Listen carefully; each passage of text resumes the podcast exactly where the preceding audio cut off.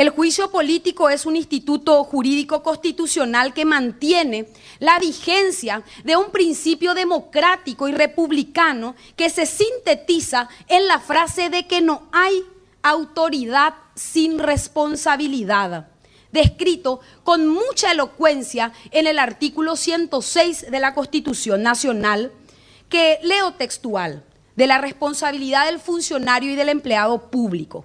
Ningún funcionario o empleado público está exento de responsabilidad.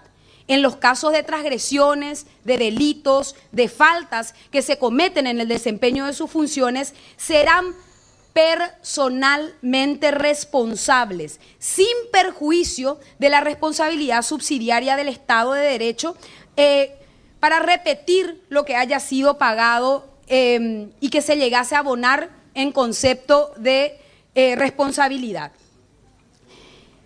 Se cita además que la Convención de las Naciones Unidas contra la Corrupción indica entre sus definiciones que a los efectos de la presente convención se entiende como funcionario público toda persona que ocupa un cargo, sea legislativo, ejecutivo, administrativo o judicial, y que sea designado o elegido permanente o temporalmente, remunerado o no.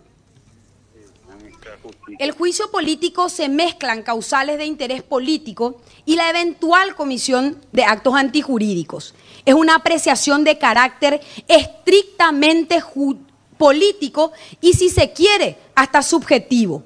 No es un juicio penal lo que vamos a llevar adelante en este recinto. No se persigue castigar sino separar del cargo a un alto funcionario porque su permanencia constituye un obstáculo para el buen desempeño del Estado. Por eso, es imprescindible la existencia de voluntad política del Parlamento, es decir, las causales no deben ser únicamente delitos, pudiendo incluirse motivos o circunstancias que denoten el mal desempeño de funciones por parte del acusado.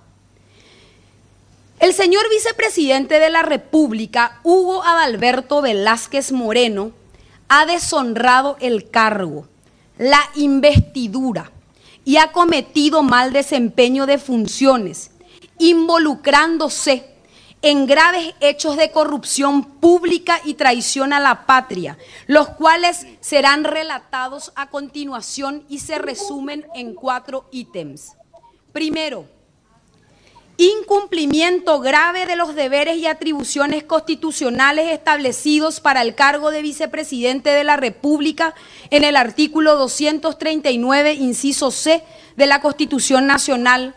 Segundo, mentiras deliberadas y reiteradas a la ciudadanía, al Congreso Nacional y a las fuerzas vivas de la sociedad al prometer supuestas reformas de Estado que nunca impulsó ni lideró como se comprometió a hacerlo. Tres, uso indebido de recursos públicos para proselitismo político